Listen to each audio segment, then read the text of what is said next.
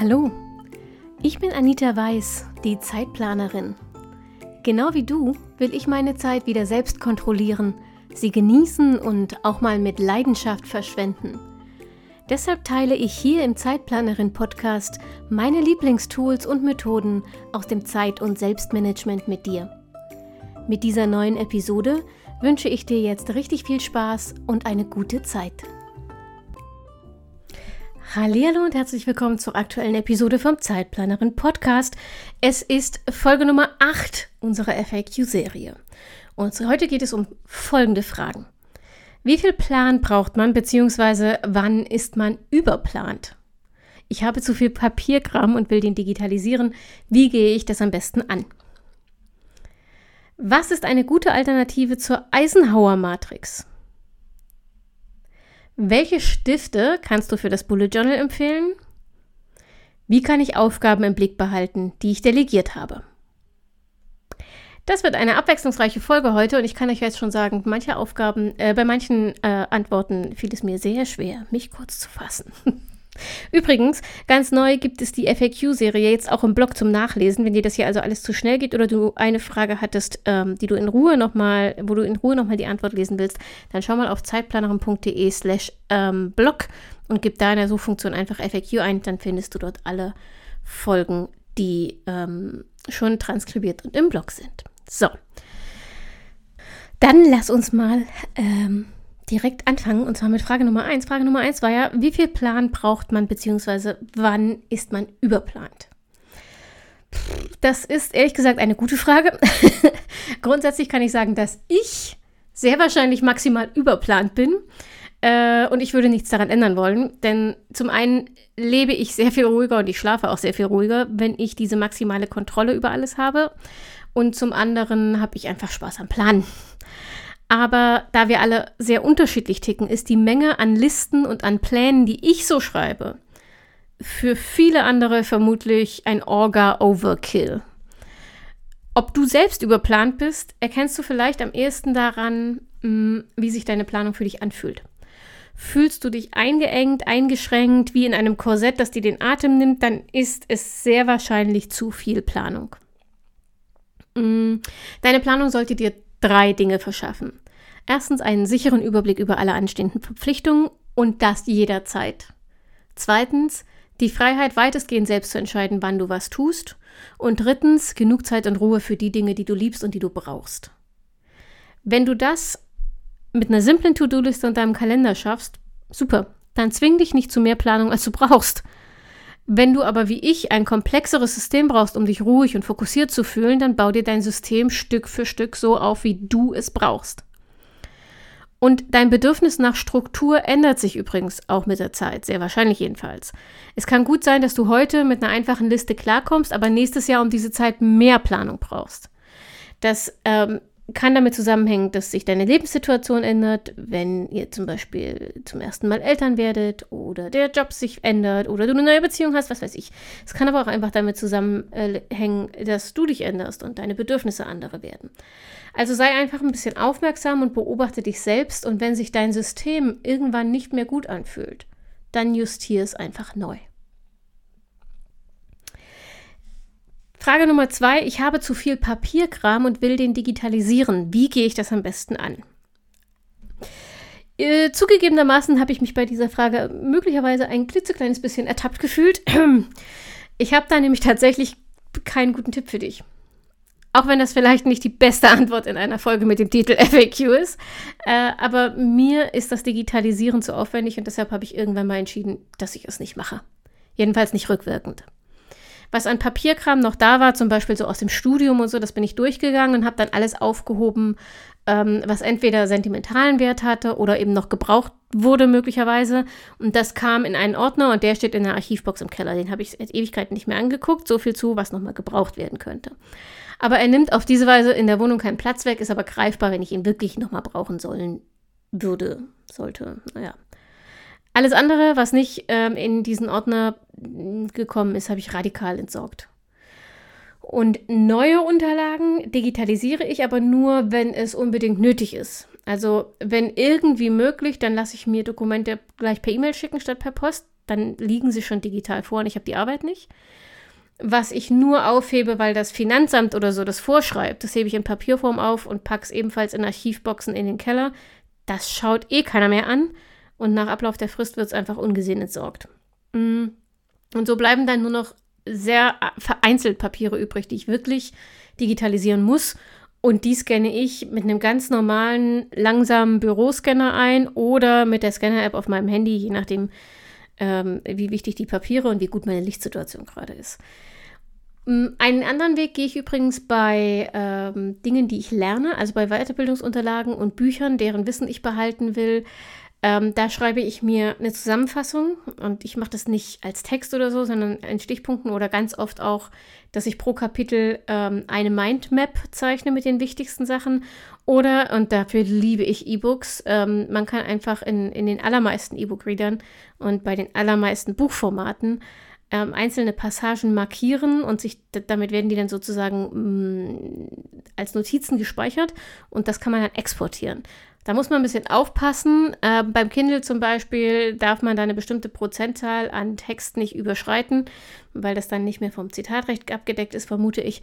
Aber das funktioniert auch ganz gut und dann hat man eben so eine Minimalzusammenfassung schon fertig als PDF auf dem, auf dem Rechner liegen.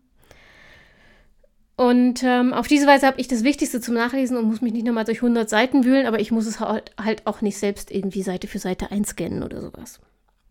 Genau. Falls ähm, du übrigens dazu einen besseren Tipp als ich hast, was das Digitalen der Unterlagen, äh, Digitalisieren der Unterlagen angeht, das Digitalen der Unterlagen, mhm. dann äh, schreib mir gerne eine E-Mail oder schick mir ähm, eine Direktnachricht auf Instagram. Dann teile ich das in einer der nächsten Episoden, äh, in der nächsten FAQ-Folge einfach nochmal als Zusatztipp hinterher. So, nächste Frage. Was ist eine gute Alternative zur Eisenhower-Matrix? Da muss ich schon lachen, bevor ich mit der Antwort anfange. Alles ist eine gute Alternative zur Eisenhower-Matrix. Nein, im Ernst. Die Eisenhower-Matrix soll dir helfen, deine Aufgaben zu priorisieren, also zu entscheiden, welche Aufgabe Vorrang hat und welche du abgeben kannst. Über das Priorisieren habe ich äh, diesen Monat schon zwei eigene Podcast-Folgen gemacht und es gibt auch schon ältere Podcast-Folgen. Das würde eine FAQ-Episode so ein bisschen sprengen. Ähm, und deshalb habe ich dir auf Spotify eine Playlist mit allen Folgen zum Priorisieren zusammengestellt. Also es gibt auf Spotify vier Playlists. Es gibt eine für Anfänger. Da sind die Episoden drin, die man so zum Starten braucht. Es gibt eine über Zeitmanagement mit dem Bullet Journal. Ähm, es gibt eine zum Priorisieren und es gibt eine gegen Prokrastination. Da habe ich euch ähm, jeweils die passenden Folgen in kurzen Playlists zusammengesucht, damit ihr euch nicht durch, ich weiß nicht, wo wir gerade sind, ich glaube 118, nee, 120 äh, Podcast-Episoden durchsuchen müsst, um das zu finden, was euch interessiert. Ähm, die Links zu den Playlists findet ihr in den Show Notes. So, aber wo war ich jetzt? Ach so, Eisenhower Matrix. Es gibt unterschiedliche Methoden, Aufgaben zu priorisieren, und zwar ungefähr gefühlte Milliarden. Ähm, ich verrate dir jetzt gleich mal meine vier Liebsten, aber bitte, es ist sehr, sehr subjektiv. Probier meine Empfehlungen gern aus, aber wenn die nichts für dich sind, heißt das nicht, dass du ein Defizit hast oder sowas. Es heißt nur, dass du weiter nach der richtigen Methode für dich suchen musst. Ich priorisiere meine Aufgaben am liebsten nach den folgenden vier Methoden: nach meiner eigenen FEM-Methode, nach dem Timeboxing, der Ivy Lee-Methode oder der 135-Methode. Und jetzt wirklich, wirklich schnell Durchgang, aber ich erkläre dir kurz, wie die einzelnen Methoden funktionieren. Die FEM-Methode ist meine eigene Methode, eine To-Do-Liste zu schreiben und dabei Aufgaben zu priorisieren und dafür zu sorgen, dass die Liste schlank bleibt. Das Kürzel FEM steht dabei F für Fokusaufgaben, E für Extraaufgaben und M für Mini-Aufgaben. Minis sind Aufgaben, die wenig Zeit und vor allem kaum Hirnkapazität kosten. Mit denen beginne ich persönlich meinen Arbeitstag. Das fällt mir leichter, als mit dem äh, schlimmsten Frosch anzufangen. Denn Minis kosten keine Überwindung, äh, sie bringen dich aber in den Arbeitsmodus und sorgen für sehr schnelle Erfolgserlebnisse und das baut Momentum auf und du kommst gut in den Tag. Die Fokusaufgaben, das sind übrigens maximal drei, am besten ähm, eine pro Lebensbereich, je nachdem, welche du hast. Bei mir sind das eine pro Beruf, Privat und ähm, Zeitplanerin. Das sind die Aufgaben, die an diesem Tag unbedingt erledigt werden müssen. Extras sind Lust- oder Belohnungsaufgaben, also Dinge, an denen du wirklich gern arbeiten willst. Sie halten äh, deine Motivation hoch und halten dich produktiv in Phasen, in denen du dich nicht zur Fokusaufgabe aufraffen kannst. Das ist die FEM-Methode. Beim Timeboxing behandelst du Aufgaben quasi wie Termine und trägst sie genauso in deinen Kalender ein. Ähm, dafür planst du mal zunächst, wie lange du für einzelne Aufgaben brauchen wirst. Und anschließend trägst du sie mit dieser Dauer als sogenannte Zeitboxen in deinen Kalender ein oder alternativ kannst du auch eine Zeitliste im Daily im Bullet Journal anlegen. Das mache ich so, so eine Zeitleiste oben quer ähm, und verteilst darauf deine Zeitboxen. Achtung, Puffer nicht vergessen. Es kommt immer anders, als du planst. Und äh, wenn du keinen Puffer einplanst beim Timeboxing, zerschießt du den den ganzen Tag. Durch die Kalender- oder Zeitleistenansicht und die Tatsache, dass du den Aufwand der Aufgaben vorher schätzen musst, verplanst du nur so viel, wie auch in deinen Tag passt. Das ist ein Riesenvorteil gegenüber allen anderen Methoden. Durch die Reihenfolge deiner Zeitboxen setzt du dann zusätzlich Prioritäten. Bei der Ivy Lee-Methode erstellst du eine To-Do-Liste für den Tag, soweit so normal, und du suchst dabei sechs Aufgaben aus, die du dann sortierst. Also auf deine To-Do-Liste kommen nur sechs Aufgaben. Und du sortierst die, indem du sie so untereinander schreibst, ähm, dass die, die du zuerst bearbeiten willst, ganz oben steht. Beginnt jetzt dein Arbeitstag, arbeitest du nach der Ivy Lee-Methode die erste Aufgabe sofort ab. Möglichst ohne Unterbrechung, wenn das irgendwie machbar ist. Bevor du dann zur nächsten Aufgabe weitergehst, kontrollierst du erstmal, ob die zweite Aufgabe, also die, die jetzt als nächstes an der Reihe wäre, immer noch die nächstwichtigste Aufgabe ist. Wenn ja, arbeitest du diese ab. Wenn nein, sortierst du deine Liste neu, ergänzt gegebenenfalls neue Aufgaben, die spontaner zugekommen sind und eine hohe Priorität haben. Dafür müssen dann aber andere Aufgaben auf einen anderen Tag verschoben werden, denn deine Liste hat nie mehr als sechs Punkte. Und dieses Prozedere machst du nach jeder abgearbeiteten Aufgabe neu. Also Abarbeiten, Liste überprüfen, gegebenenfalls Liste anpassen, nächste Priorität abarbeiten. Damit ist die Ivy Lee-Methode eine der flexibelsten Methoden, was das Priorisieren angeht, weil du eben, es ist ihr inhärent, dass du im Laufe des Tages anpasst und deine Prioritäten gegebenenfalls änderst. Dann als letztes die 135-Methode. Die ist eine weitere simple, aber effektive Möglichkeit, deine Aufgaben zu priorisieren und sie ist blitzschnell erklärt. Ähm, du schreibst eine To-Do-Liste und dabei hast du jeweils eine besonders wichtige, drei weniger wichtige und fünf eher unwichtige Aufgaben auf deiner Liste. Eins, drei, fünf.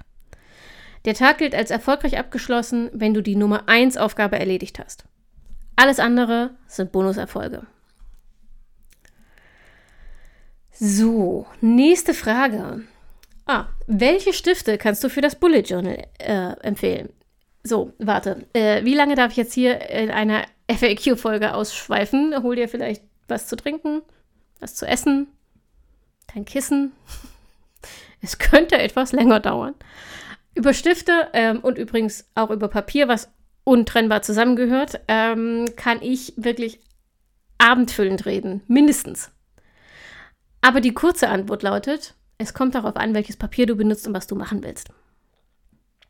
Ich versuche es jetzt mal so kurz wie möglich. Ja, es gibt, also ich habe hier, ähm, warte mal, eins, zwei, drei, vier, fünf, sechs, sieben, ähm, sieben Töpfe mit Stiften rumstehen, von denen ich nur einen Bruchteil benutze, aber trotzdem, äh, ich versuche mich wirklich mal auf das aus meiner Sicht Notwendigste zu beschränken. Wenn du minimalistisch unterwegs bist, empfehle ich dir die Gel-Liner von Muji oder den Energel Gel Pen von Pentel.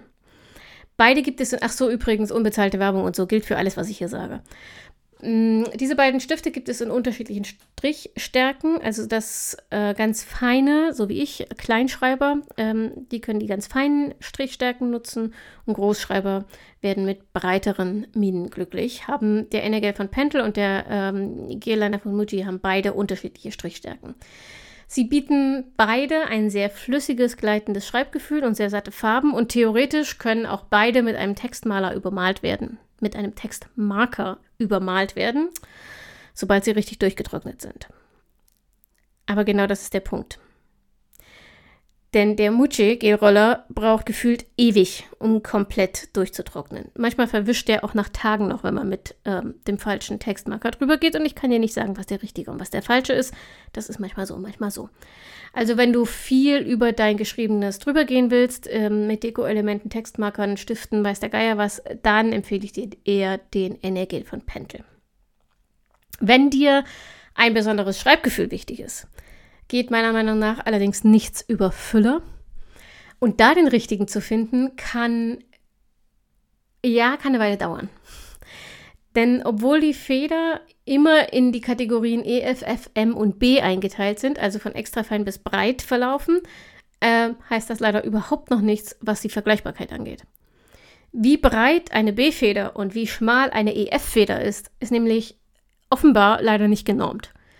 Sogar innerhalb des Sortiments eines Herstellers können zwei EF-Federn, äh, nur davon kann ich dir berichten, denn ich schreibe nur mit EF-Federn, können zwei EF-Federn völlig unterschiedlich schreiben.